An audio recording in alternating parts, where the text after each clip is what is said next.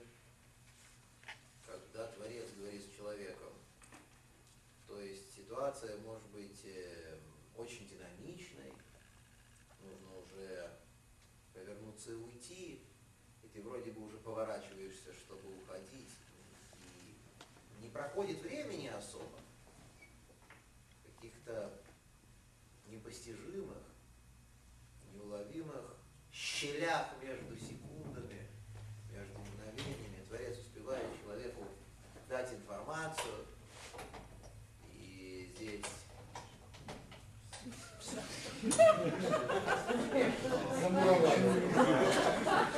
Замуровали в пирамиде. египетский, египетский колорит придал да, этому делу в этот момент. Вот, Творец успевает очень быстро дать человеку информацию. Вообще, а, как известно, и уже сейчас из науки известно, человеческий мозг умеет с такой скоростью функционировать, что никакое время, никакие часы, даже швейцарские, за ним не успевают. И поэтому получить пророчество долгое, серьезное, вроде бы полное смысла, слов полное, просто физически очень много слов в этом пророчестве. Оказалось, не нужно много времени. Там мгновенно была получена информация Мой Шарабей. И было это ему дано, как мы говорили, для того, чтобы предоставить последний шанс.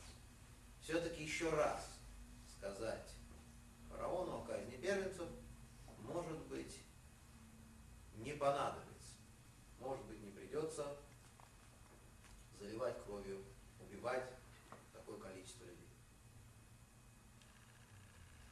Тем не менее, даже это последнее предупреждение не работает, не помогает. Мой Шарабейн удаляется, но в этом последнем предупреждении есть одна деталь, которую мы еще не обговорили. С кем-то из уважаемых евреев здесь присутствующих мы эту тему уже обсуждали как-то раз на одном из небольших занятий, проходивших здесь. Но на широкой аудитории мы об этом не говорим. Тема эта огромного нравственного звуч- звучания, крайне важная, и все мы, чем больше мы окунаемся с вами в наши вечные традиционные ценности, тем более становимся, соответственно, в глазах окружающих носителями этих ценностей. Потому что если человек постоянно ходит в синагогу, постоянно занимается нашими еврейскими делами, то в глазах окружающих его, евреев, которые пока вообще не ходят в синагогу, пока вообще не занимаются, он превращается в этакое олицетворение то ли равина, то ли пророка, то ли Господа Бога. Поэтому вы все должны понимать, что ответственность, которую мы на себе, я бы даже сказал, не несем, а тащим, она от урока уроку становится все значительнее и невыносимей. Не подумайте, что я хочу вас разогнать. Таким способом, значит, намекнуть вам на то, что чем больше вы ходите, тем вам будет труднее, так лучше уж не ходите. Не дай бог. Я вас очень, значит, вот, уважаю, люблю и ни в коем случае не хочу действовать, идти против течения, то есть против движения уважаемых евреев в сторону традиции. Но это движение должно все-таки обязательно соотноситься и с, каким-то образом сопровождаться пониманием ответственности. Чему я это?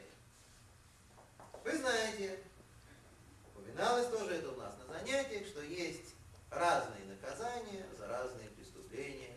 Я имею в виду наказание свыше. В частности, говорили с вами, что даже самые тяжкие преступления снимаются с человека, если он раскаивается глубоко в содеянном, раз. Пережил, правильно пережил, Йом-Кипур, два. Отпостился, отмолился. И третий пункт – страдал.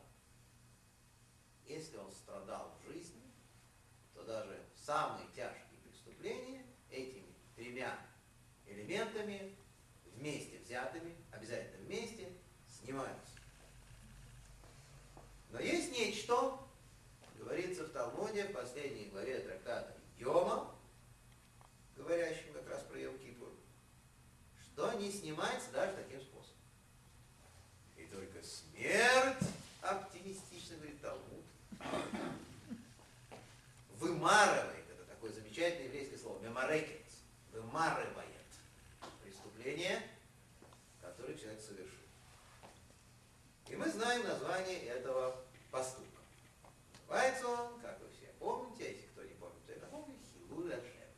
Осквернение имени Всевышнего. В чем заключается этот поступок? Это тогда, когда лицо, приятное лицо еврейской национальности, проявляет себя, скажем так, не с лучшей его стороны, оно приятное лицо, но в данном случае оно проявляет себя не с лучшей своей стороны, в присутствии или абсолютно далеких от нашей традиции соплеменников, прямо скажем, чуждых нашим вечным ценностям, или в присутствии неевреев. Потому что, когда лицо еврейской национальности проявляется не с лучшей стороны в присутствии вышеуказанных лиц, вышеуказанные лица смотрят на это приятное лицо и говорят, и это религиозные евреи, и это верующие люди. Позор! Кому позор? Оказывается, естественно, что когда нас видят, и мы показываемся не с лучшей стороны, увы, это большая ошибка, безусловно, это большая ошибка, но это делается. Наш вид переносится на весь еврейский народ, на всю его религиозную часть и заодно на Бога. Кому он такой Бог нужен, если у него такие верующие люди? Грубо говоря. Но именно так оно и происходит. То есть, почему огромное количество евреев не имеют никаких отношений с традицией, причем это умные люди, это, это удивляет. Умные же люди, некоторые из них, не имеют никаких отношений со своей традицией. Почему? Потому что именно на жизненном пути где-то когда-то встретился какой-то антипатичный религиозный иудей, который что-нибудь неправильно сделал, кому-нибудь что-нибудь не то сказал, у кого-нибудь что-нибудь, не дай бог, украл. Если есть такие, значит, автоматически все это экстраполируется на весь еврейский народ религиозный. И поэтому зачем мне надо быть религиозным? Я лучше буду честным и хорошим человеком. Без всех остальных ритуалов. И хотя вроде бы любой умный человек должен понять, любой абсолютно, что один случай, который ты встречал, или даже два случая, которые ты встретил, это еще неправильно. Это некий единичный случай. Но так не работает. Эти встречи, даже для очень умных, даже для очень серьезных людей, имеют эпохальное значение, судьбоносное. Он встретил какого-то отрицательного такого персонажа, и он, его образ этого отрицательного персонажа, причем как религиозного человека, отрицательный персонаж, религиозный человек, он его с собой несет, и из-за этого остальную всю религию не воспринимает. Очень частый случай, очень тяжело с этим бороться. Мне самому приходилось, когда я очень часто знакомился с э, евреями, в том числе очень состоятельными людьми. В Москве, первые буквально недели, иногда даже месяцы общения, они просто уходили на то, чтобы доказать человеку, что не все религиозные евреи, они совсем уж плохие. Есть, не, есть плохие, но не Очень тяжелая работа. В связи с этим, конечно, любой человек, который показывает себя не с той стороны, некрасиво себя ведет в присутствии нерелигиозных соплеменников или в присутствии неевреев, он таким образом, получается, унижает не себя, не только себя, но весь еврейский народ, заодно Всевышний. И это и называется Илуль Ашем, осквернение имени Творца. То есть публичная демонстрация некрасивого поведения, несмотря на некое прямое. То есть ты вроде напрямую относишься к религии, а тем не менее ведешь себя погано. Очень страшная вещь. Так вот, поскольку у этого огромный общественный резонанс, страшный совершенно общественный резонанс,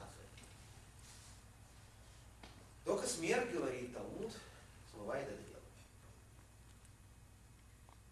И мой Шарабейн, Моисей, в этом разговоре с фараоном, он демонстрирует совершенно недостижимый для нас уровень отношения к этой проблеме.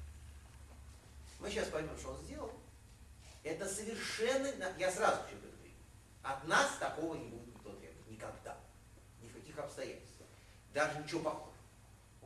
Потому что человек получил информацию, мой Шарабейн получает пророчество, вот, и, на это уходят какие-то секунды, он получает эту информацию, он держит ее, и после этого он еще и высказывает фараон. Он ничего не успевает. Он не успевает обработать информацию, не успевает окунуть, ничего не успевает.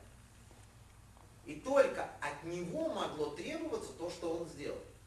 Что он успел в этой информации, в момент, когда он говорил, когда он успел, непонятно. Ну, на то он и был главный еврей всей еврейской истории, господин всех пророков. Но как-то это ему удалось, непонятно как, успел это все проанализировать, и в том месте, где нужно было чуточку поправить формулировку, он это сделал. Рассчитал все последствия и это сделал. Что это было? Известная вещь. Он говорит фараону от имени Всевышнего, от имени Творца он это говорит. Как отцой Салайла, примерно в полночь, как отцом. К, к это как по-еврейски. Если бы он сказал бех отцом, в полночь, это было бы в точно полночь. И как говорит нам Талмуд, он-то получил информацию в полночь, что казнь первенцев произойдет ровно в полночь. И тем не менее, непонятно, как он успевает все передумать, переделать, он говорит вместо бех отцом, в полночь, говорит кех отцом, примерно, как в. Начнется казнь первенцев. Спрашивается, зачем он это делает.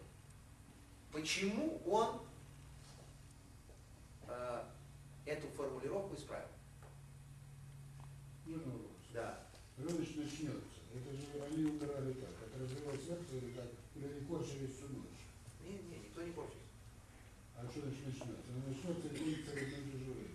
Фактически да. Фактически да. Начнется, в принципе, процесс пойдет. Конечно, этот процесс, он будет иметь свою протяженность. Но это, опять-таки, протяженность, как с пророчеством, оно ложится в секунды. Потому что мы говорим, что Маштис, что уничтожитель так называемый, ангел смерти, что он прошел по Египту. Но это прошел, даже не пешком прошел. Это все очень быстро происходит. Не дай бог, не про нас будет сказано. Ангел смерти очень быстро двигается. И главное, что высокопрофессионально успевает работать по дороге.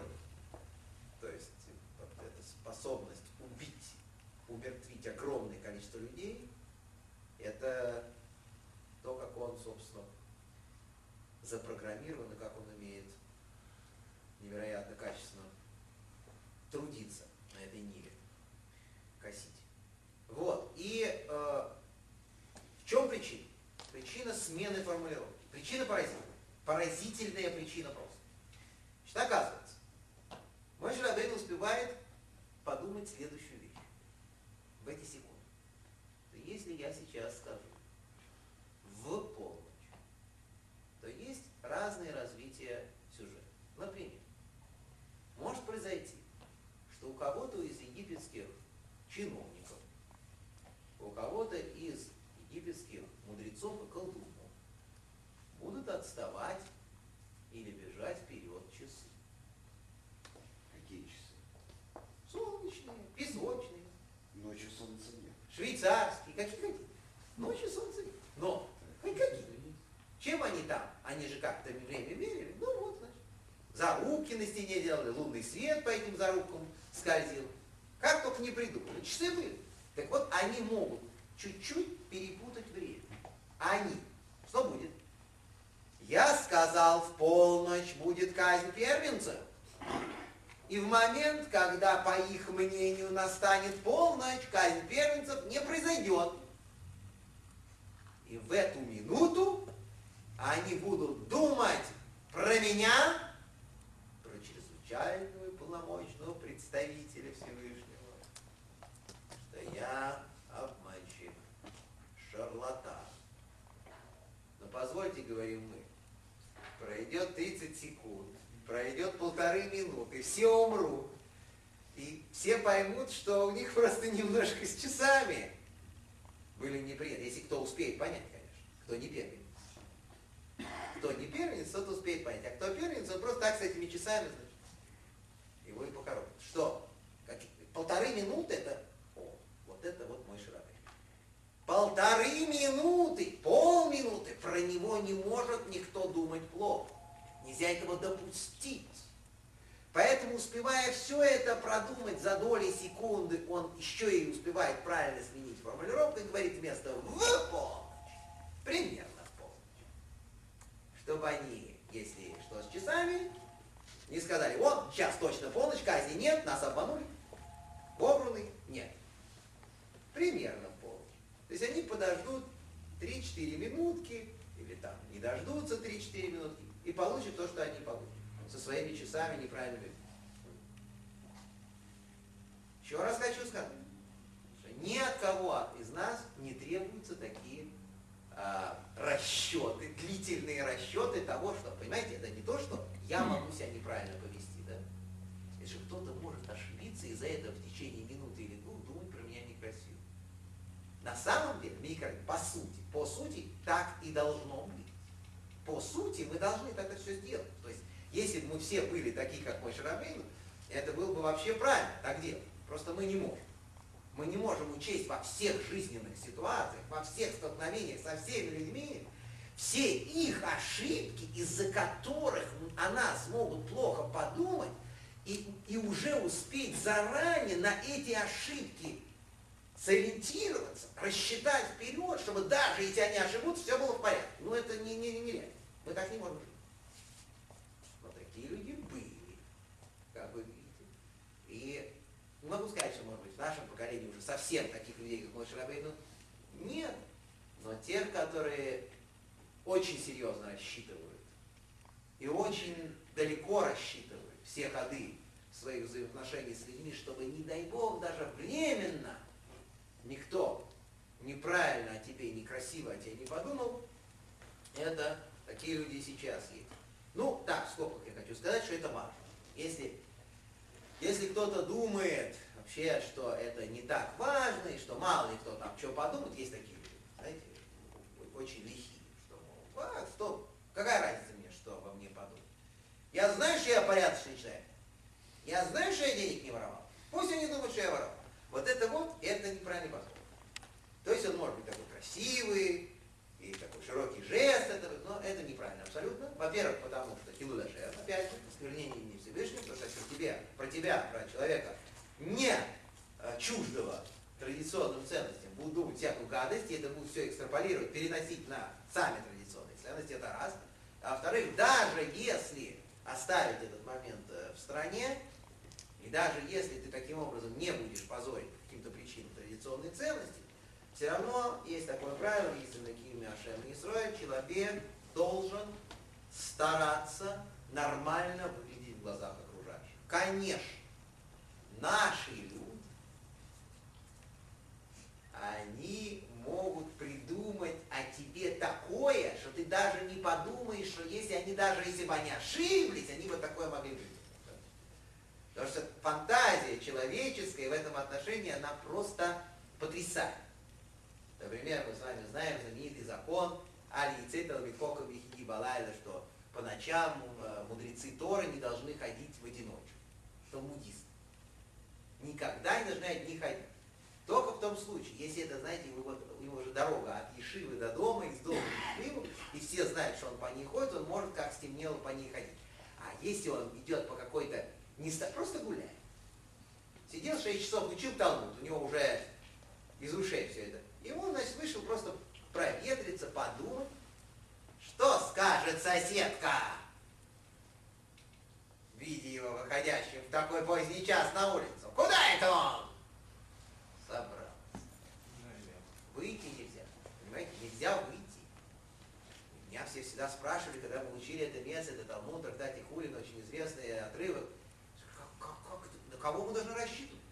На какую-то противную тетку, которая будет про святого человека, который вышел погулять, подышать свежим воздухом после 10-часового изучения святой Торы. Эта тетка противная будет думать, что он пошел неизвестно куда, неизвестно кому. И мы должны за этой тетки человеку запрещать дышать свежим воздухом, пусть форточку откроет. Да, из-за этой тетки. Потому что тетка скажет другой тетке, та тетка обогатит подробностями, третья тетка получит в таком варианте, что во всех деталях. С утра, когда он придет в Ешиву, и уже будут встречать круглыми глазами. Форточку. Открыть форточку. Все. И подышать. А с женой? С женой, да, это, с женой совершенно наоборот. Да, тетка из, окна посмотрит скучающими глазами, и все. Что она может сказать? А с приятелем нельзя, да? А, с приятелем? С приятелем? С приятелем можно. Почему? Потому что тетки, вот, ну, в старые времена это было именно так, что если он пошел не один, если они вдвоем пошли, то это очень опасно. Они не пойдут вдвоем в плохое место. Какое заблуждение.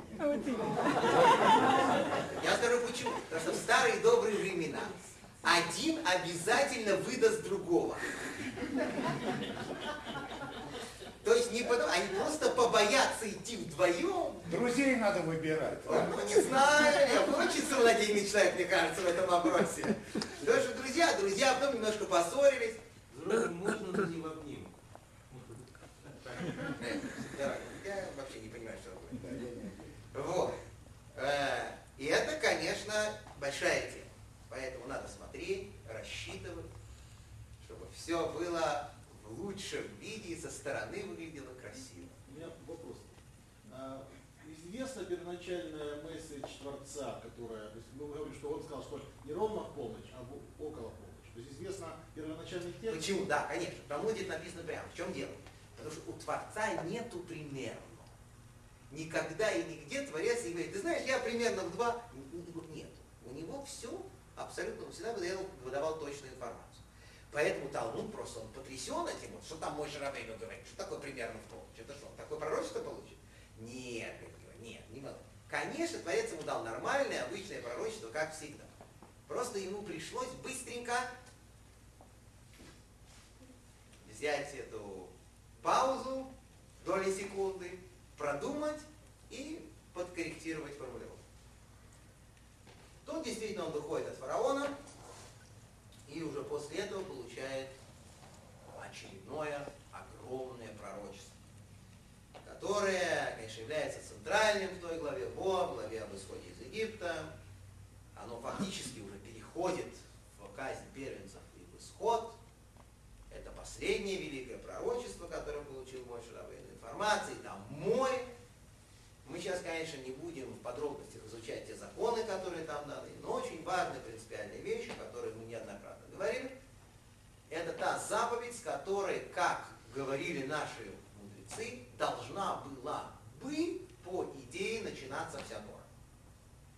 Потому что все то, что до этой заповеди, до этих слов Торы, все это рассказ, чисто исторический рассказ о том, как жили наши великие праведники и праотцы, как э, вообще и где плодился, размножался и возникал еврейский народ, это некая просто как бы историческая информация, вроде.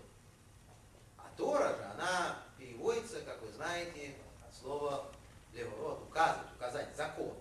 Это указание закона. И где законы?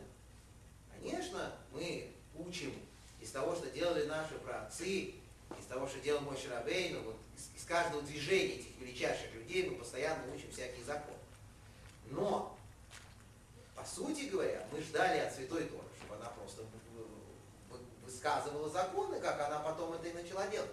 Так вот, первый закон, который в качестве именно указания свыше переданного Моисею для еврейского народа, он высказан именно в этот момент, когда Машера уходит от фараона и получает пророчество.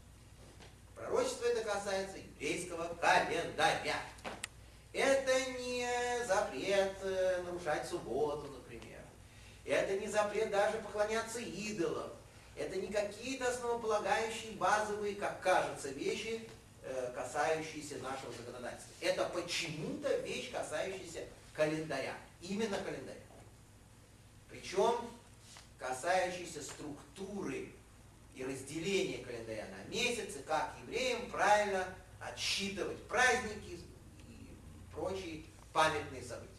Творец говорит, Моше, знаменитые слова, которые разбираются буквально в деталях, там море объяснений, потому что это пророчество, которое он получил невероятно глубокое, Ходеш Азелахем, месяц этот для вас, Рош Хадашим, глава месяца чем идет разговор? Разговор происходит буквально в следующий четверг.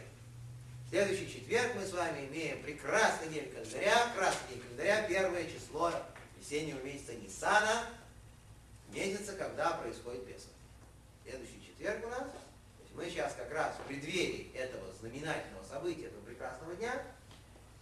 И э, Творец говорит Моше, что вот этот месяц, месяц Ниссан, это первый месяц еврейского календаря. И здесь возникает огромная путаница с календарем. Вы ее знаете прекрасно. Потому что у нас все по-еврейски в этом смысле. Новый год наступает в седьмом месяце.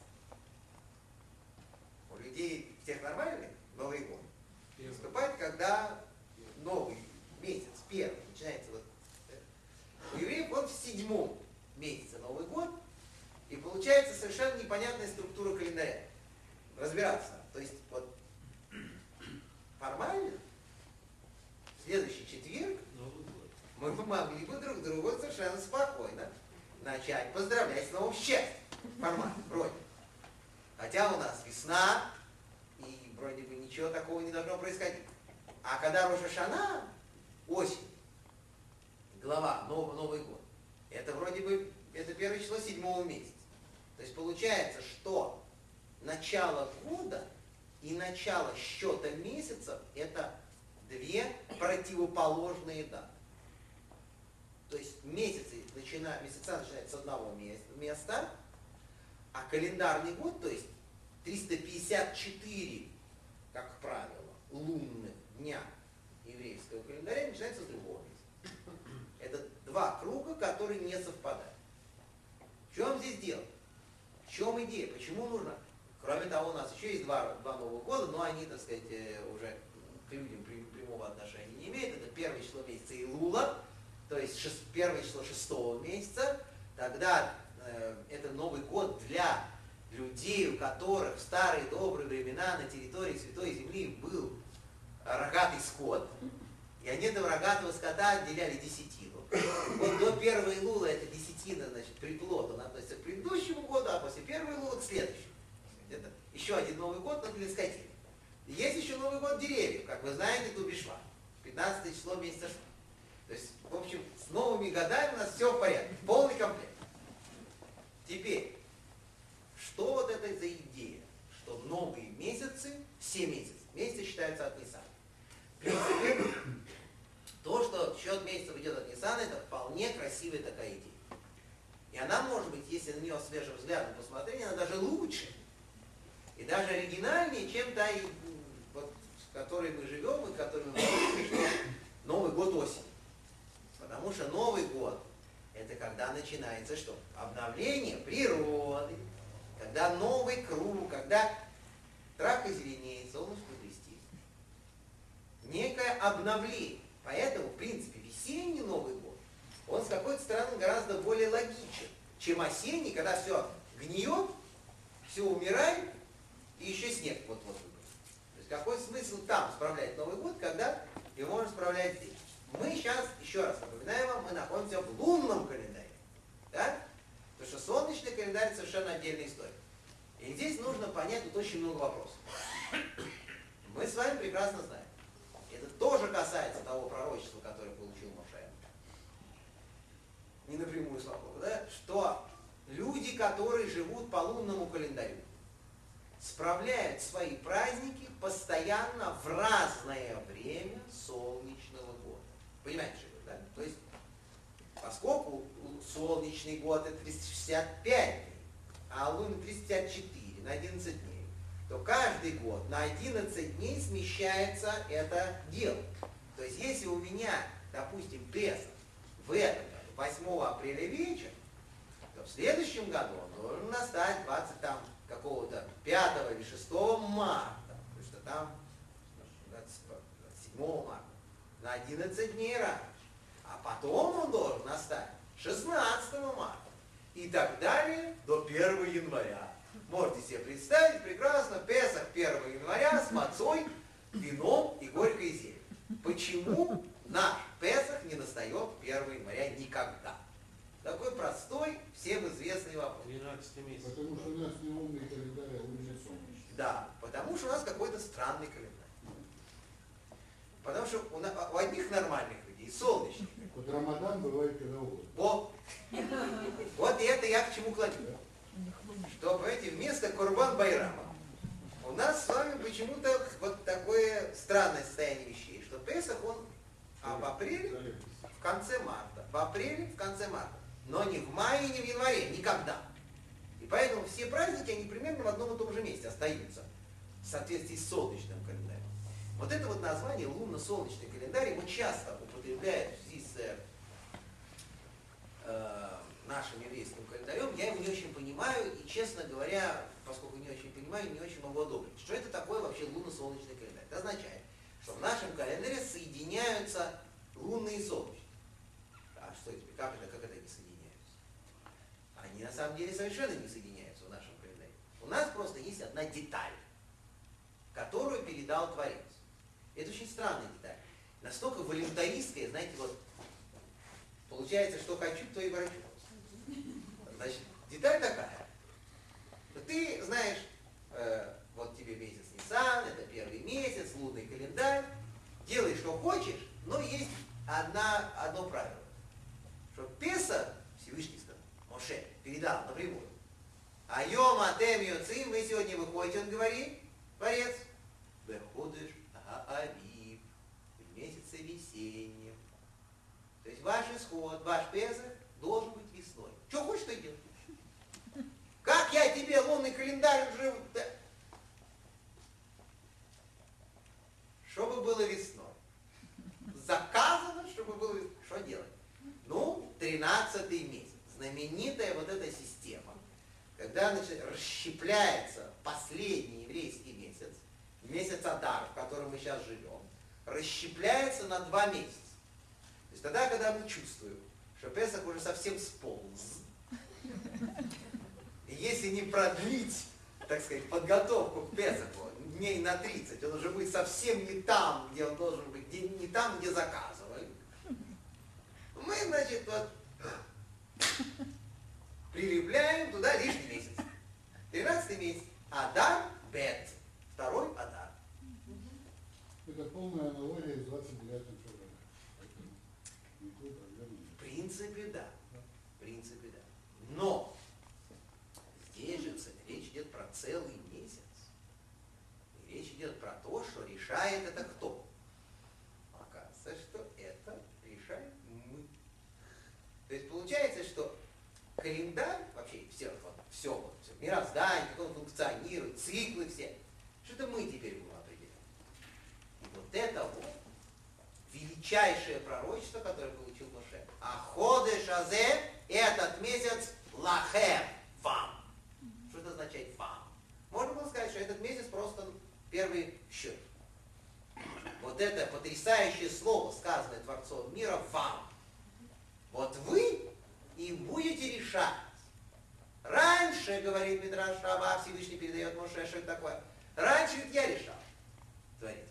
Раньше я немножко занимался этими вопросами, там, солнце, луна, звезды, календари.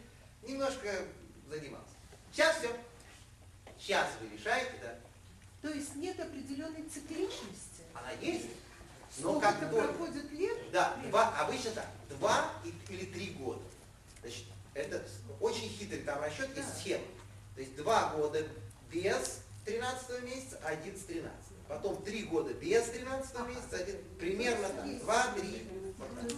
Оно идет. Да. Это очень сложная схема, да.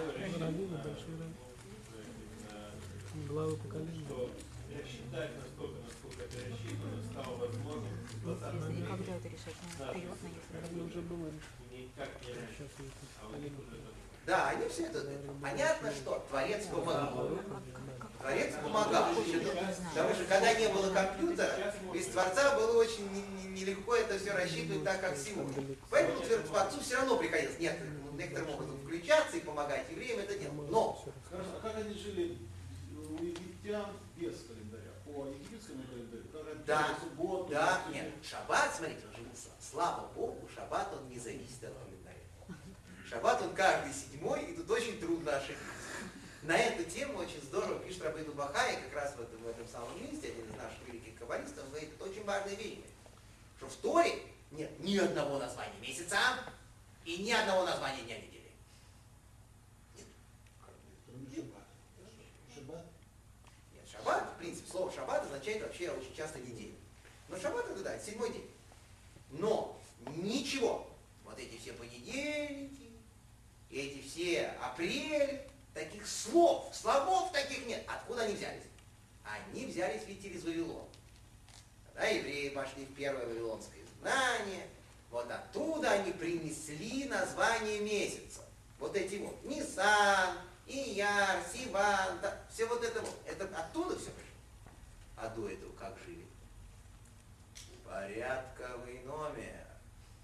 Месяц номер два начался.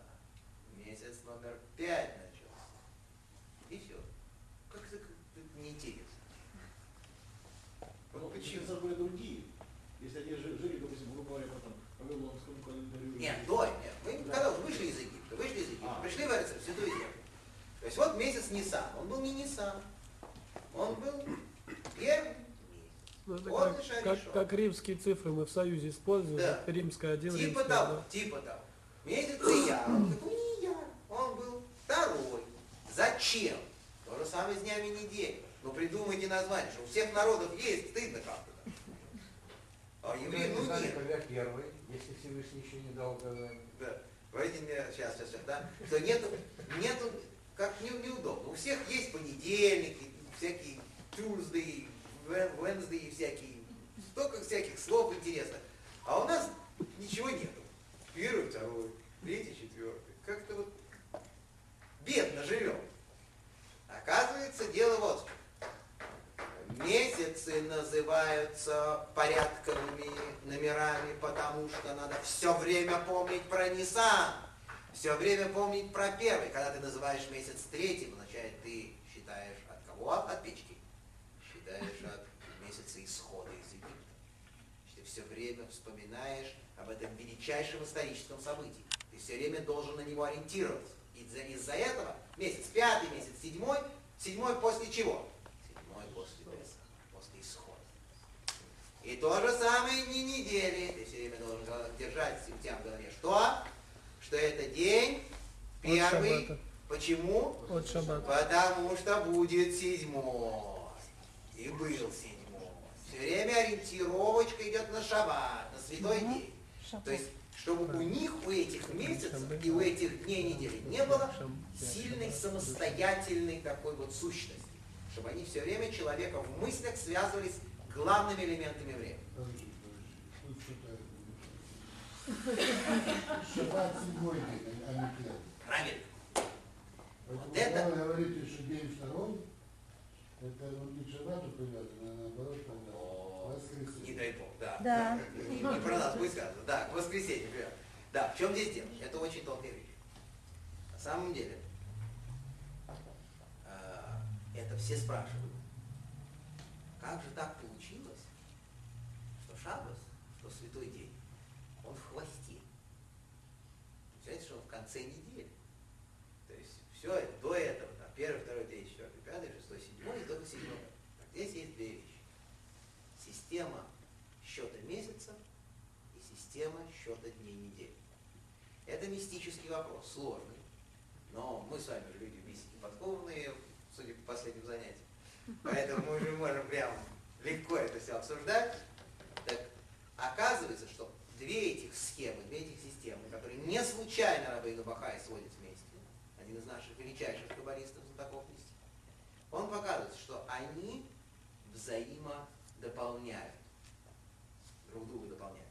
Значит, система счета месяца, она опирается на начало, на исход из Египта. И поэтому возвращает тебя все время в прошлое. Твои мысли возвращают к первому спасению евреев из Египта, к величайшему событию. Мы будем говорить, что такое вообще исход. Что исход из Египта это далеко не просто историческое событие выхода евреев откуда. Это очень, очень глобальная вещь, глобальная идея. Это счет месяца. А счет дней, он не назад возвращает человека, а толкает его вперед.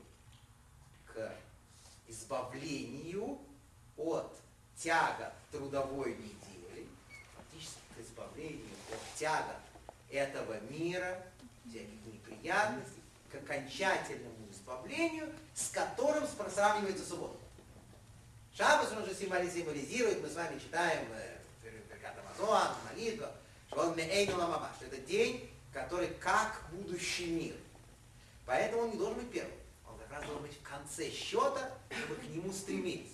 То есть, чтобы в начале там был исход из Египта постоянно, в прошлом, тот импульс, первый импульс спасения, с которым началась еврейская история, а в конце было ожидание окончательного спасения, в конце был Шаббас, он маячил на горизонте, как некое обещание окончательного избавления. Вот эти две системы. Одна ориентированная на прошлое, другая ориентированная на будущее. Я так по-простому пытаюсь объяснить эти непростые вещи. Вы знаете, что любая у нас семиличная система, э, в отличие от двенадцатиличной, да, она обращена в будущее. Знаем, что есть семь лет цикла Святой Земле, есть семь по семь лет, которые приводят Йовелю к юбилейному году, 50 системы, и, наконец, семь тысячелетий, которые тоже завершаются тысячелетием в Шаббате. Да. Я еще слышал интересную мысль. а, а, Раф а, Мансур объясняет, что не евреи справляют, когда этот человек родился, тот, которого Да. они справляют. Да. А евреи отмечают, когда Всевышний закончил творить, потому что только Всевышний может закончить творить на седьмой день, шаббат. Человек не в состоянии закончить. Он может начать любую работу, но он не может закончить. Это Поэтому евреев это отделяет от Это всех других религий. разговор, так сказать, вы знаете, об этом в главе Брешит написано про сына Каина. Э, У Каина был ребенок, которого звали Ханох. И про Каина сказано, что э, он и бойный ир, что Каин был строящим город, что Каин был в процессе строительства города. Не то, что он построил город, а то, что он его строил. И объясняет наши замечательные толкователи Торы, что это очень важная символичная формулировка, что вообще злодеи, эм, вообще люди далекие от Творца, они, к сожалению, когда умирают, написано в Талмуде, хаци того сумьет, у них только половина желаний в руках. Они могут всю жизнь гнаться за этими желаниями, удовлетворять их без конца. Но все равно, когда они уходят, когда они умирают, у них ощущение, что они и этого не добыли, и этого не достигли, и там у соседа больше, То есть вот это вот бесконечная жажда, бесконечная жажда добыть еще, еще, еще, а, которая отличает а, людей одних от других, которые наоборот считают, что то, что достигнуто, это уже большое дело, довольны тем, что имеют. Но это отдельный разговор. Так вот, э, это первое объяснение, важнейшее объяснение этого, этой фразы. Месяц этот вам. Это означает, что теперь еврейский календарь, вообще календарь, когда настанет Песах, когда настанут все праздники, передается в руки евреев. Это связано, вы понимаете, это связано со страшными вещами. Например, еврейский народ решает, что в этот раз надо добавить 13 месяц. Это означает, что Песах, который должен был наступить, допустим, 2 марта или 3 марта, он наступит через 11 дней. То есть через 30 дней. Да, после того, как пройдет еще один месяц Адар. То есть он будет в начале апреля. То есть, по идее, если бы евреи не добавили этот месяц, человек, который кушает хлеб 2-3 марта, должен был лишиться связи с Богом, лишиться души. Страшный запрет, да, помец, квасной. А евреи взяли, добавили месяц, и человек, который спокойно теперь, после этого установления равенства суда, наедается булками 3 марта, ему ничего нет за это. С ним все хорошо. И наоборот, когда он это сделает, не дай бог, 3 апреля, то есть через месяц после того Песха, который должен был быть, у него отсекают душу от ее божественного источника. Вообще, да? То есть это получается, что Творец полностью идет за установлением равенского суда. То есть тогда, когда Равинский суд устанавливает, чтобы был Йом-Кипур, фактически, да, своими этими движениями, добавляя 13 месяц, не добавляя, именно в этот день, если человек кушает, Творец его изничтожает. То есть Творец в данном случае, ну, это страшно говорить, но это факт, он как бы обслуживает в этом плане решение Равинского суда. И он это, собственно, и передал. Он это и сказал. Что я буду делать так, как вы установите. Я за вами. Вот это пророчество, вот это вот Ахода Шазелахе, этот месяц вам.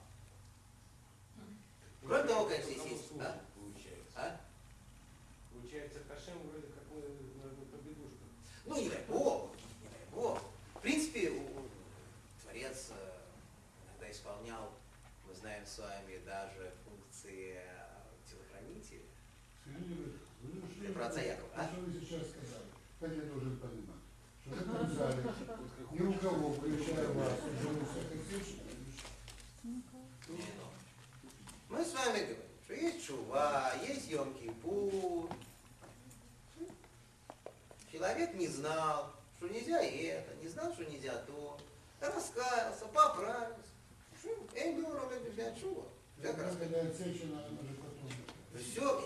Эта веревочка, ее можно всю жизнь развязывать и завязывать. Главное не умереть в развязанном состоянии.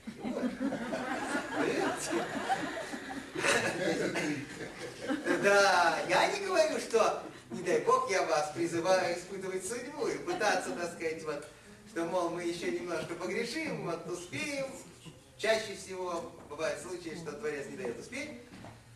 Вот, и настоящему раскаянию нужно много времени, нужно идти к этому, и, не дай бог, не нарушать, и, конечно, это все очень известные вещи, тем более, что мы с вами неоднократно говорили, что это Рашов, что человек, который говорит, я погрешу и покаюсь, произносит классическую фразу, ему не помогает ни раскаяние потом, ни Йом-Кипу, ничего. Творец с ним не работает, потому что это называется не сотрудничество, а безобразие.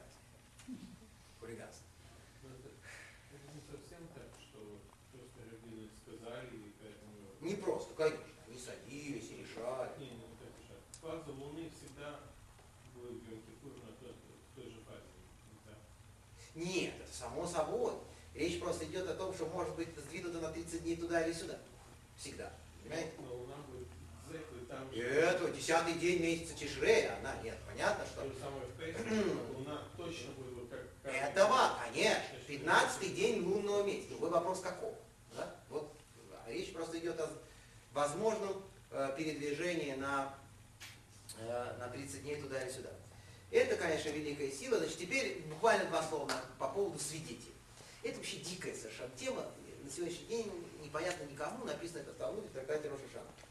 Оказывается, говорит Талмуд, второй главе трактата Рошашана, что все вот эти вот дела с новым месяцем, они делались с помощью показаний свидетелей. Что кроме 13 месяца, вот эти слова «Ходы Шазелахем», «этот месяц вам», они указывают на то, что Творец показал Моше луну и сказал, ну, Кезера и Кадеш, вот такую ты должен видеть и освятить.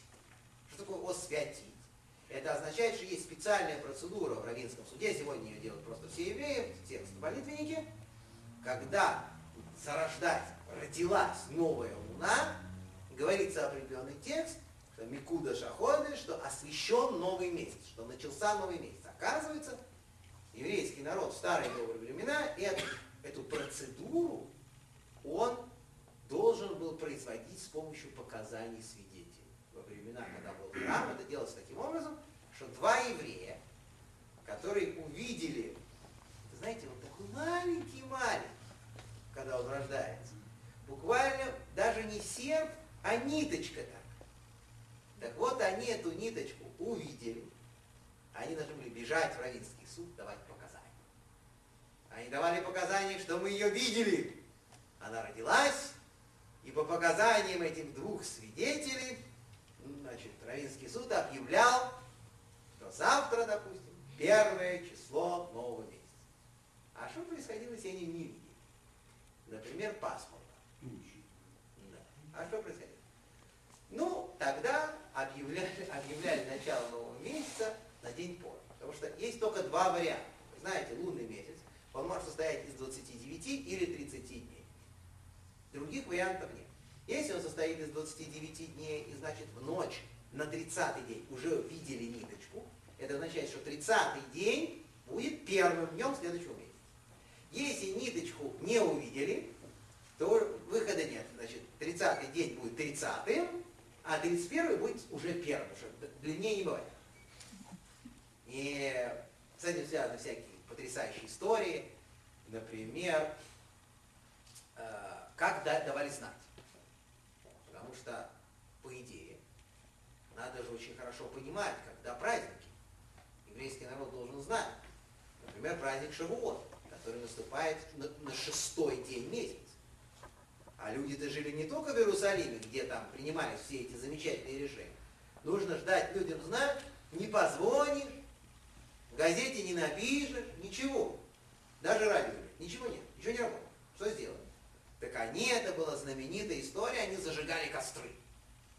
На горах, начиная от Иерусалима, через большой-большой промежуток значит, расстояния, было несколько гор, там Сартаба, знаменитая гора, она до сих пор стоит на границе, и так в ту сторону Вавилон, где жили евреи, и там горели костры на этих горах, загорался огромнейший костер на одной горе, тут же на следующей, и таким образом через некоторое буквально время очень быстро загорались уже костры на горах, там, дальше, дальше, вплоть до Междуречья, до Ирака.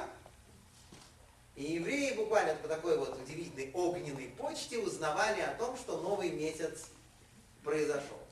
Эти костры очень быстро отменили. Потому что Что, энергетический кризис? Э, Да, нечто вроде энергетического кризиса. Конечно. Врагу же легко таким образом ввести, понимаешь, в заблуждение еврея. Враг, который хочет запутать, который хочет сбить нас с толку, чтобы наш живот настал на день раньше или на день позже, он пойдет зажжет костер на день раньше. А дураки-то сидят, ждут, когда костер зажгут. «О, Зажги костер. И все зажгли, и все, все перепутали, потом Равинский суд вынужден там зажигать во вторую ночь еще раз все костры. Никто ничего не понимает. Вот. Поэтому с кострами дело очень быстро завершилось, и приходилось высылать доверенных людей, посланников, которые ехали, мчались буквально во все стороны от Иерусалима и должны были всем евреям сообщать, когда именно установлен новый месяц. Очень тяжело. Без, как жили люди без мобильных телефонов, вообще понятно. Еще 20 лет назад. Представляете себе, человек задерживается. Просто задерживается на встрече, просто не может стоит в троллейбусе, как стол. Как мы жили, это непонятно. А тут даже троллейбуса нет. То есть ужасная ситуация. Вы лучше расскажите, как там сейчас живут. Стоят, держатся, идут звонить. Как он дальше? Да, стоят, держатся. Вот у нас один из наших евреев только что приехал с Первопрестольной Москвы. Да. В таком тяжелом настроении. Не любят они евреев. А? Не любят они Да евреев. это не то, что любят, не любят. Любят друг друга, не любят. Тяжко, тяжко, тяжко, тяжко. А что там слышишь? Ну, ничего не изменилось, к сожалению, пока к лучшему. Я жду, что вот сейчас приедешь через там 5-10 лет, и там совсем другая обстановка, улыбаешься лица на улице, ну да, это. А опять все то же самое, что было. Это как-то вот на них, видите ли, на них, видите ли, это угнетающее действие. У них, видите после перерыва возникают неприятные чувства. Не будет никогда в стране порядка, где есть не похороненный мертвец. Не в Риме, но красиво. Как? Губерма. А, В последней строчке. да, да, да. То есть это конец уже. Да. Ну, оставим в покое эту тему. Значит, это э, по поводу этих э, значит, э, замечательных. И это целая история тоже действительно в Талмуде, там рассказываются всякие детали этого дела. Как и что. Значит, еще одна очень важная. Месяц Нисан – это не только месяц, э, от которого начинаешь считать, это не только месяц исхода из Египта, это еще и месяц, который имеет прямое отношение к храму. Дело в том, что первый в еврейской истории переносной храм, Мешкан, был презентован во втором году после исхода первого Ниссана. Поэтому слова Ходыш Азелахем, этот месяц для вас, они хранят в себе еще этот оттенок. Творец передает Моше, что все величайшие события, самые важные в еврейском народе должны происходить в этом месяце. Это очень важный месяц. Принципиально сейчас начинается очень светлый еврейский месяц один из самых-самых красивых и полезных в э, материальном и в духовном э, для евреев месяцев. И Мидраш приводит очень странную историю на эту тему. Что якобы Авраам Авину, говорит Мидраш, отец Авраам еще, обратился к Творцу с одна, одна из очень странной просьбой. Ну, Мидраш очень любит, вы знаете, рассказывать притчи. Притча такая что Творец, а тот некий царь передал своему наследнику все, практически. То есть еще при жизни, при своей, царь передал своему наследнику практически все, а наследник к нему приходит и говорит, папа, это, конечно, все хорошо, что ты мне дал. Ну, кое-чего не хватает. Пока ты не дашь мне сидеть на своем стуле, на престоле, на троне. И пока ты еще там сам сидишь, меня так уважать, как хочешь, чтобы меня уважали, как ты хочешь, чтобы меня уважали, меня так уважать не будут. Поэтому дай мне и свой трон. Вот. И тогда уже все будет у нас с тобой прекрасно. Я уже получу все в полном объеме. Нам кажется, что это какой-то какой поганец и негодник, и вообще, как он смеет. А это, оказывается, Авраам братец Авраам, который пришел к Творцу, и когда ему все уже написано в Мидраше, что Бог отдал Аврааму весь мир. Авраам пришел к Всевышнему и сказал, что ты мне отдал? Что ты мне? Если ты не дашь мне храм, я считаю, что ты мне ничего не дал. Храм это главное. Место храма. И Видимо, это еще в Мидраше связано с тем, что каким способом Авраам Авину обрел это место храма. Вы помните, что в тяжелый момент своей жизни он обрел это место. Это было место жертвоприношения Ицхака, там, где должен был зарезать собственного сына. Ему Показали это место. Хочешь место храма, вот будет тебе место храма. И он на него попал в итоге, но в ужасный момент, страшнейший момент своей жизни, мы все это с вами более-менее подробно обсуждали. Так вот, оказывается, это тоже относится к месяцу Ниссана. тоже относится, этот мидраж, все это относится к тому пророчеству, которое получил Моше, и к тем событиям, которые касаются этого замечательного месяца, который у нас вот-вот в следующий четверг начинается. Ну и самый главный момент этого пророчества, длинный, сложный, это сам праздник Песах. Прямо за этими словами про месяц, Нисан, излагается вся информация про праздник Песах. Причем это огромный кусок главы, это огромное пророчество со всеми деталями, что нужно делать, когда нужно делать, каким образом и что вообще происходит. Вы знаете, что слово Песах означает именно жертвоприношение.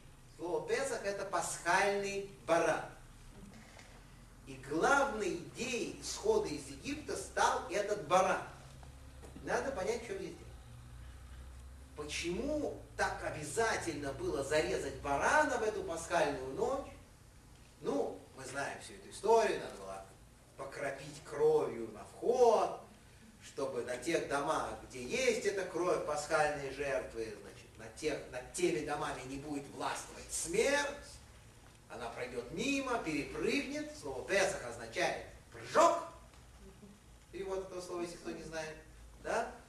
И более того, такое, знаете, даже немножко странное слово для, для названия праздника. Остальные праздники как-то у нас более прилично называются. Например, слово писеях от слова Песах. Что такое писеях? Писеях это хромой. Это вот так. Да? Как бы немножко подпрыгивает во время ходьбы. То есть слово-то оно не очень такое даже эстетичное и приятное в контексте, если знать, что от него образуется. То есть Песах это тот день, тот праздник, когда что-то пропускает. Через что-то кто-то вот так, знаете, хромая перепрыгивает. Такое странное название для праздника. В чем идея, в чем дело? У нас есть с вами прекрасное слово, э, э, в принципе, в Торе, старом есть слово лидло, долег, перепрыгивает. Есть слово кофет, совсем известное современное, прыгает. Кофет, действительно, человек прыгнул, вот так красиво прыгнул, в высоту, например, прыгнул. А вот этот вот посех, он пропускает и подхрамывает какое-то такое значение несколько странное. А идея вот что тот, который хромой, он в принципе должен же быть здоров, по идее. Это правильно и хорошо, когда человек здоров. А когда он болен, это неправильно, это очень плохо. И если он вот так вот ходит, немножко в припрыжку, это ненормальная ситуация. Это неправильно и нездорово. То есть, в момент, когда Творец пропустил дома евреев и не уничтожил первенцев и евреев, была крайне нездоровая ситуация. Потому что эти заслужили, быть, почти не меньше, чем те. А они все заработали.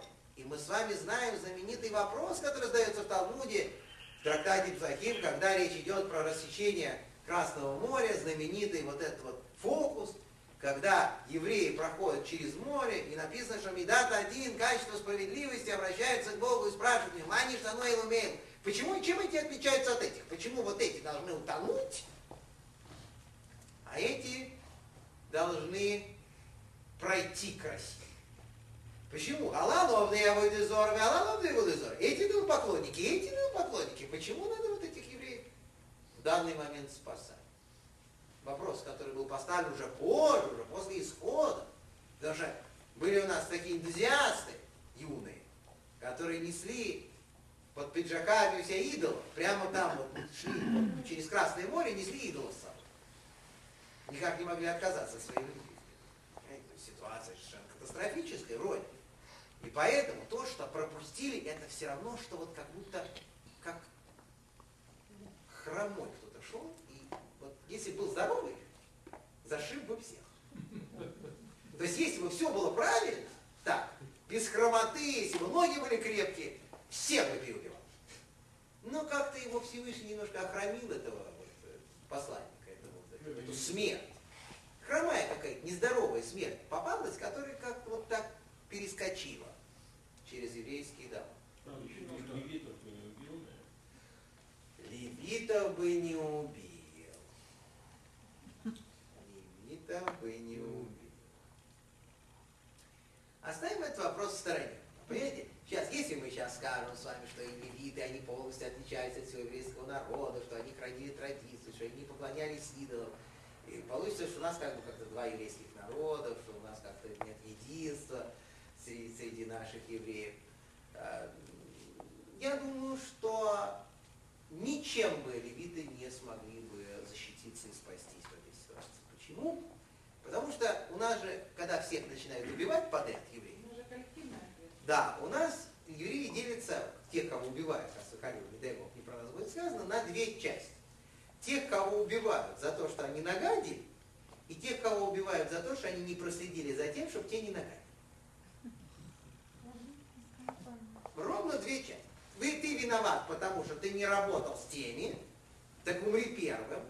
Потому что тот, который нагадил, он умирает просто потому, уже потом. Начинается, написано в святых книгах, начинается катастрофа с праведниками. Потому что они за все отвечают, они всех должны воспитывать. Поэтому левиты, я думаю, что вряд ли они бы смогли бы каким-то образом из этого дела выйти живыми. Если бы смерть была, не была хромой, если бы не было вот этого элемента в Песахе. Но, слава Богу, Творец хорошо запрограммировал эту хромоту, и вот эта кровь, она была неким знаком, что именно нужно перепрыгивать, кровь пасхальной жертвы. Э, Песах, Мицраим, Песах Дуэт. Значит, два важнейших понятия. Песах египетский и Песах э, поколения. Это последняя сегодня тема важная. Значит, оказывается, что Песах в Египте и Песах, который исправляем мы, резко отличались друг от друга. Песах, момент исхода, это был совсем не такой Песах, к которому мы привыкли. Отличался он по целому ряду параметров. Во-первых, Песах в наше время продолжается 7 дней. Песах момент исхода из Египта продолжался один день. И хамец тоже, квасное, нельзя было кушать только один день. Это был такой абсолютно укороченный и обрезанный Песах. Один день. Так, это первый. Второй момент, что пасхальная жертва, когда она была даже во времена храма, ее совершенно не нужно было 4, четверо суток готовить к жертвоприношению. Евреи должны были с 10 Ниссана по 14 Ниссана, 4, четверо суток, готовить барана к жертве. И причем очень таким э, экзотическим способом, непонятно, привязать его к ножке кровати. Ну, это самый просто был простой вариант. Практически у всякого человека есть кровать. Хоть какая. Хоть какая-то разбитая, хоть, как, ну, хоть что-нибудь, на чем-то он спит. И вот, вот тому месту, где ты спишь, ты должен привязать этого барана, чтобы он там стоял. И что дальше? А дальше ты его должен кормить. И он четыре дня должен чувствовать себя спокойно, не бегать, не сбрасывать вес ни в коем случае. Вот. То есть ты должен за ним побеспокоиться, уже за ним походить и за ним позаботиться. И вот эти евреи, несчастные с этими баранами прямо дома, четверо суток готовились к празднику Песах. Такое безобразие. Песах им поколений, потом, после исхода, уже, конечно, нет. Это ничего не нужно. Зачем? В чем идея? Ну, вы знаете, что написано в святых книгах, это Мидраш, Раша это приводит, что нужно было сделать козью морду нашим египетским врагам. Потому что для египетских врагов баран был одним из священных животных. То есть я его привязываю к кровати, и он четыре дня у меня там стоит. Сосед спрашивает, это что такое? Ты теперь будешь вместе с бараном жить? Жену выгнул, что ли? Спрашивает сосед, египтян. Я говорю, нет, я вашего этого барана резать буду, потом с него кожу буду сдирать, потом сжигать буду, а потом закушу. В конце концов, съем. Да как ты можешь, наша священная жена, пошел. И гордо так, красиво к своему барану. Такой вот разговор. Это вроде бы смешная вещь, это оказывается было невероятно важно. Потому что наши люди, они вот все вот так вот ходили. Ну как мы привыкли ходить? Да. Вы же все знают, есть улицы вообще, улицы есть целые, по которым, если ты уже должен пройти, если уже нет выхода, то надо идти, как будто тебя нет. Ну, Это не, это не я. Понимаете? У нас в Москве, на площади Дзержинского, на Лубянке, как люди ходили вообще мимо этих огромных зданий. Голову втягивали прям в желудок. Вообще не видно человека. И бегом в детский мир. Да. Ну как, ну в детский мир надо проникнуть, понимаете? Там в детский мир, да, ну что делать?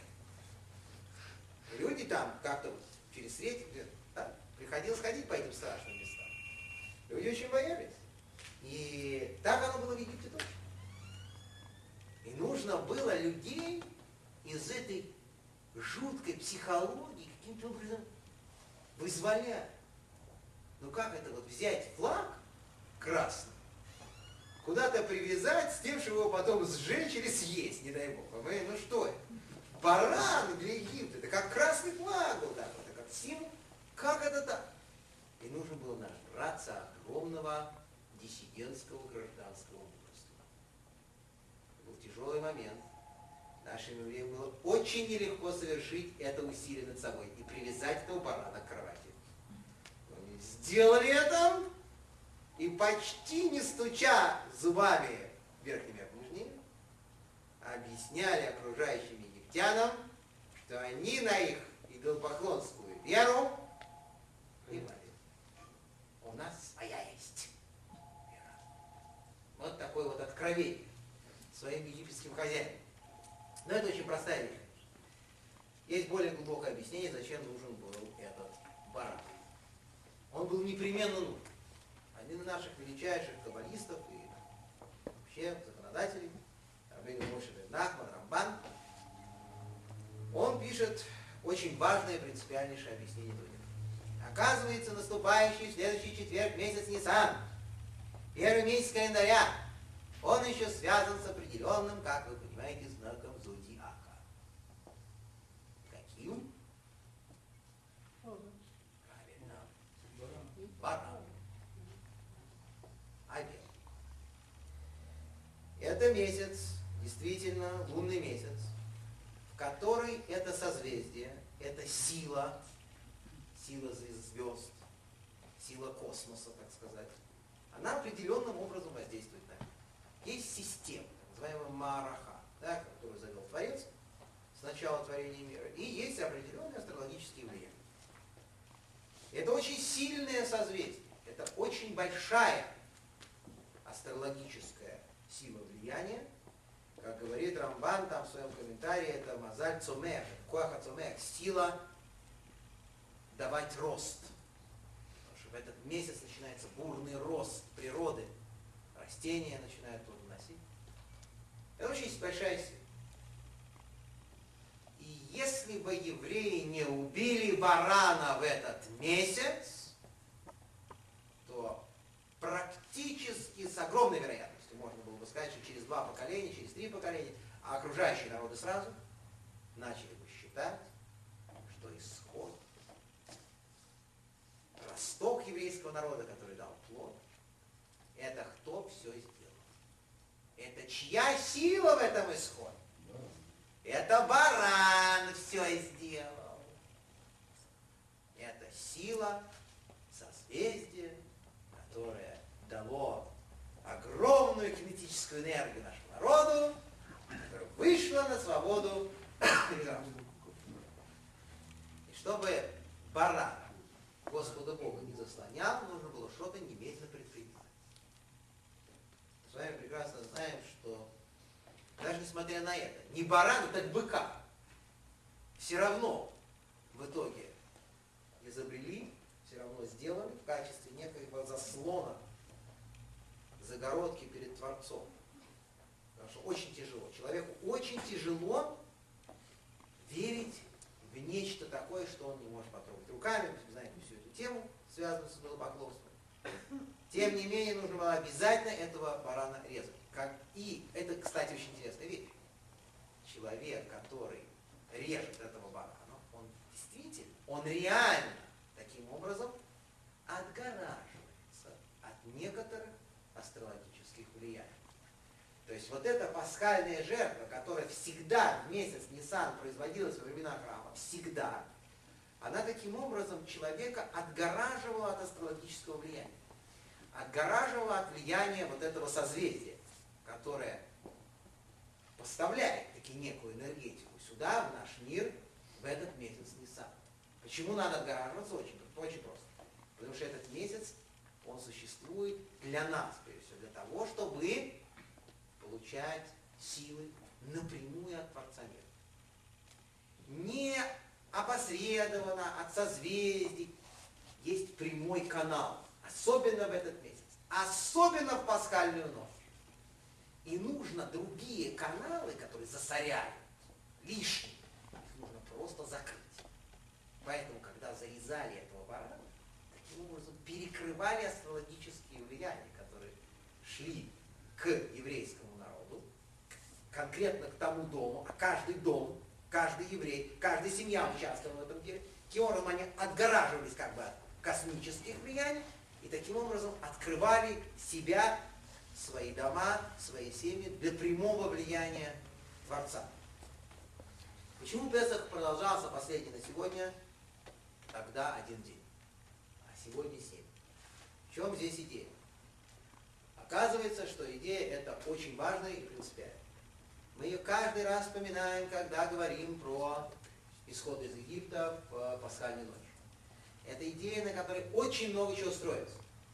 Объясняет Рабейн Исаклури Ашкинази, Резаль, величайший наш каббалист, что еврейский народ, как вы знаете прекрасно, только что мы об этом говорили, не был достоин исхода из Египта. У него не было заслуг, у него не было сил, у него не было заповедей, которые он совершал для того, чтобы выйти на такой уровень, на который он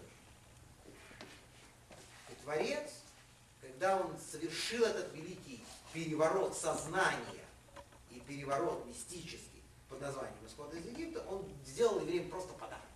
Незаслуженный подарок. Теперь, когда вы делаете человеку незаслуженный подарок, дарите ему нечто, чего он точно не заслужил, в чем он еще и не разбирается, чего он не понимает, что происходит чаще всего с этим подарком. Оказывается, чаще всего этот подарок ломается, человек не может с ним ничего хорошего сделать, он теряет то, что ему дали. Все равно, что маленькому ребенку подарить какую-то очень сложную машину. Но он пару раз расколет ей орехи этим фотоаппаратом. И все.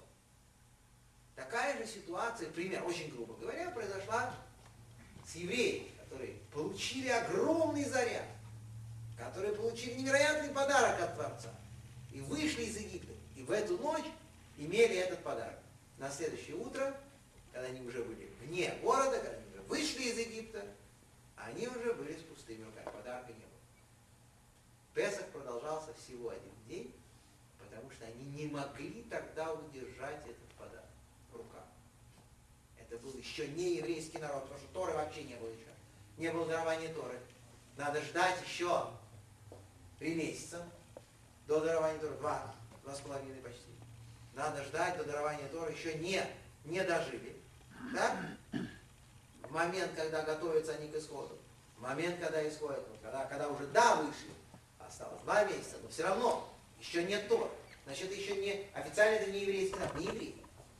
И вот эти неевреи в качестве некого прогноза на будущее, они получают вот этот вот подарок исхода.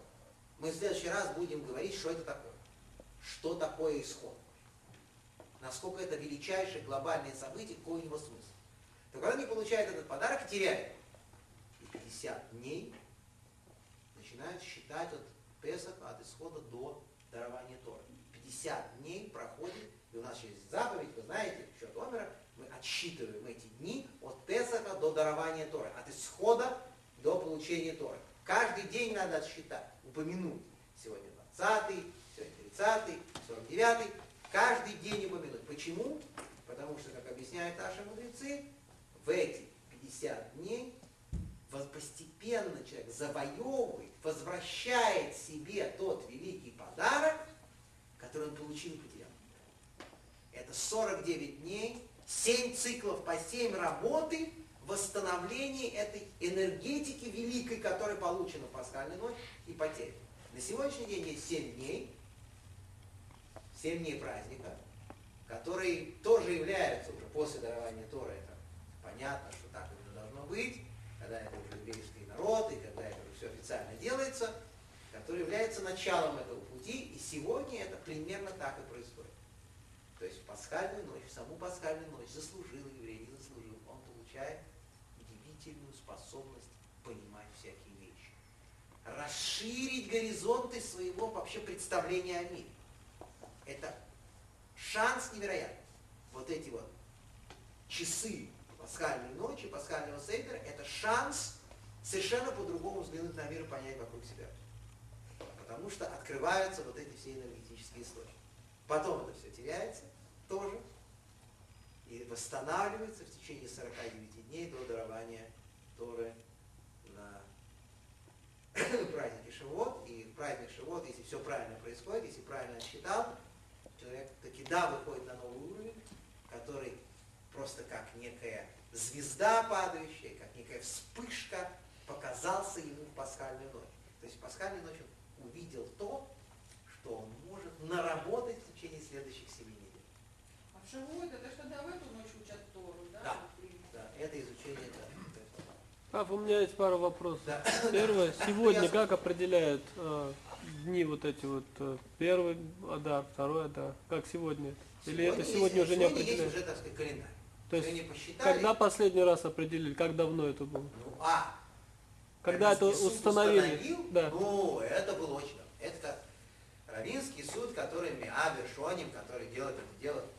Это был еще Равинский суд в, Санхедрин когда был? во времена храма, Санедрион.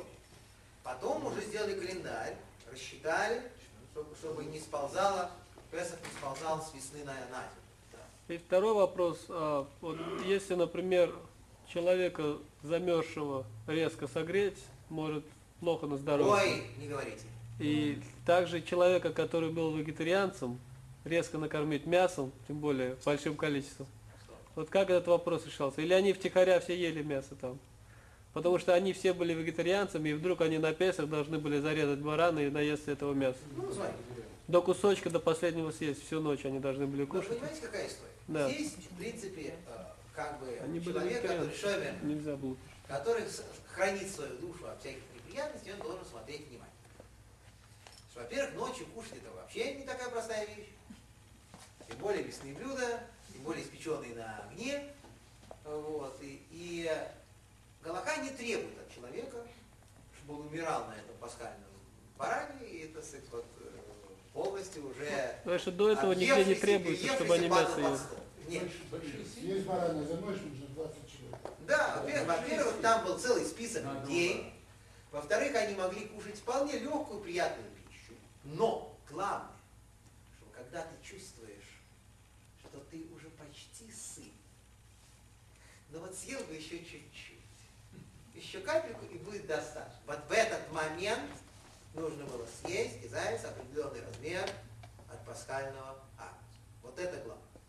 То есть ты должен уловить этот момент, чтобы твое окончательное насыщение произошло благодаря этому кусочку пасхальной жертвы. А до этого, в принципе, совершенно не обязательно им объедаться уже там.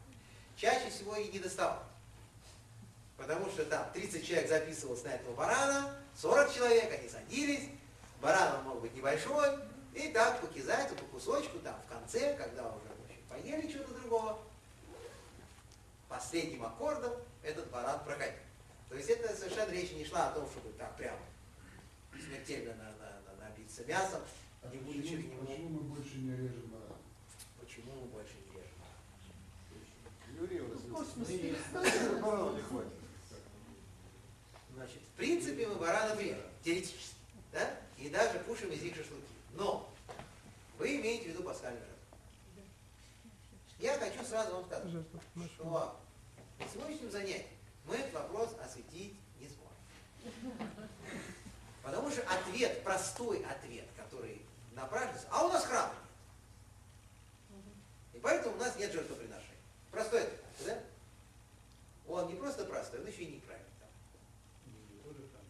Потому что, во-первых, у них же тоже храма не было. не только у них же тоже храма не было, а пасхальную жертву приносили. То есть очевидно, что пасхальная жертва она не совсем так уж прямо относится к храму. Ну так, чтобы не оставлять нас всех в некотором неведении по этому вопросу, я хочу дать некий ответ, тоже не очень правильный. Ну хоть какой. Это, это не то, что там у нас нет храма, это вообще неправильный ответ. Значит, пасхальную жертву нужно приносить обязательно в Иерусалиме. Э, и там нужно, чтобы на жертвеннике храмовом, на жертве, там, значит, были определенные процедуры сделаны. А мы сейчас не уверены, где точное место жертвенника. Потому что действительно есть спор в Талмуде, на сегодняшний день не совсем ясный, в трактате Тобин, где точно стоял жертвенник относительно входа в храм, то ли чуть-чуть сюда, то ли чуть-чуть сюда. И поэтому, не зная точных деталей расположения сказать, храмовой архитектуры, скажем так, мы не приносим пасхальной жертвы. Это очень непростая вещь.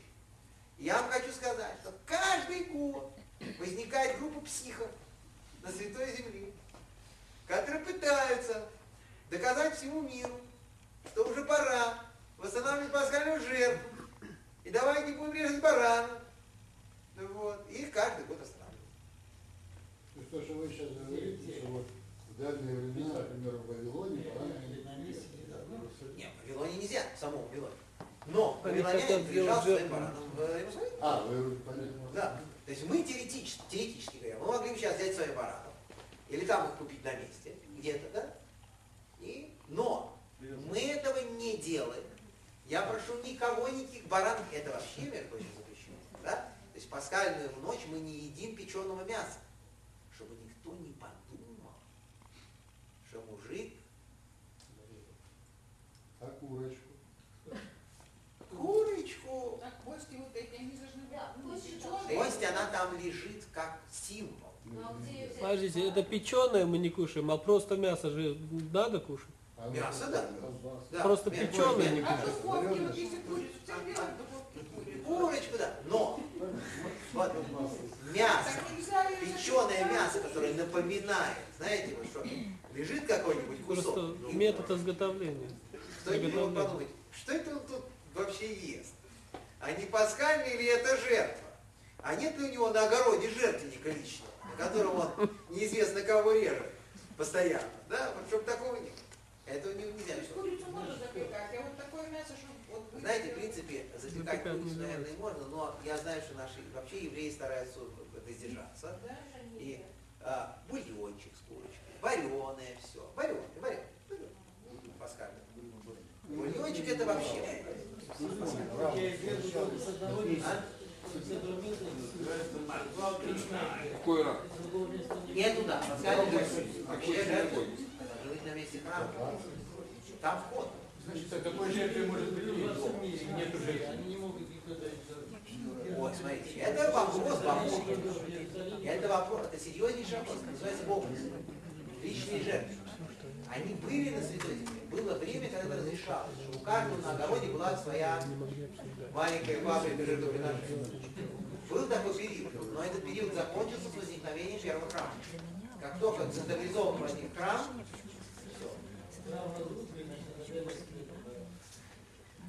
В этом вся идея. Что написано там не шаг, не шаг. Вот что, та святость, которая установлена на месте Иерусалимского храма, она никуда не делась. Если бы эта святость улечу, улетучилась, разрушилась, то можно было бы сказать, что ну, храма нет, и можно. Но храма, хотя его фактически нет, но вся святость храма на этом месте сохраняется. И мы не можем в другом месте что-то приносить. В этом месте. Ну, что немало решено.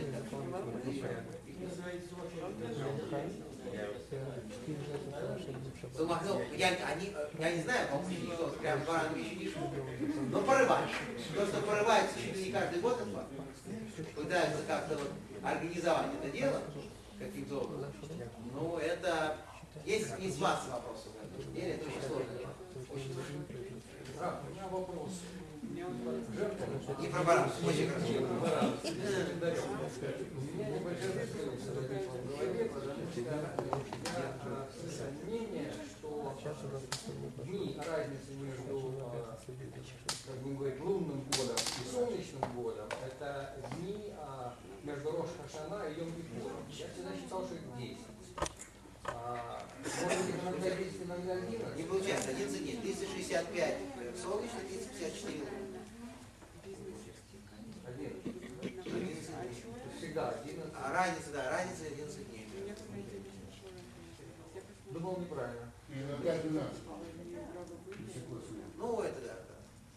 Если солнечно, 25 Да. Да, надо помолиться Марию, может.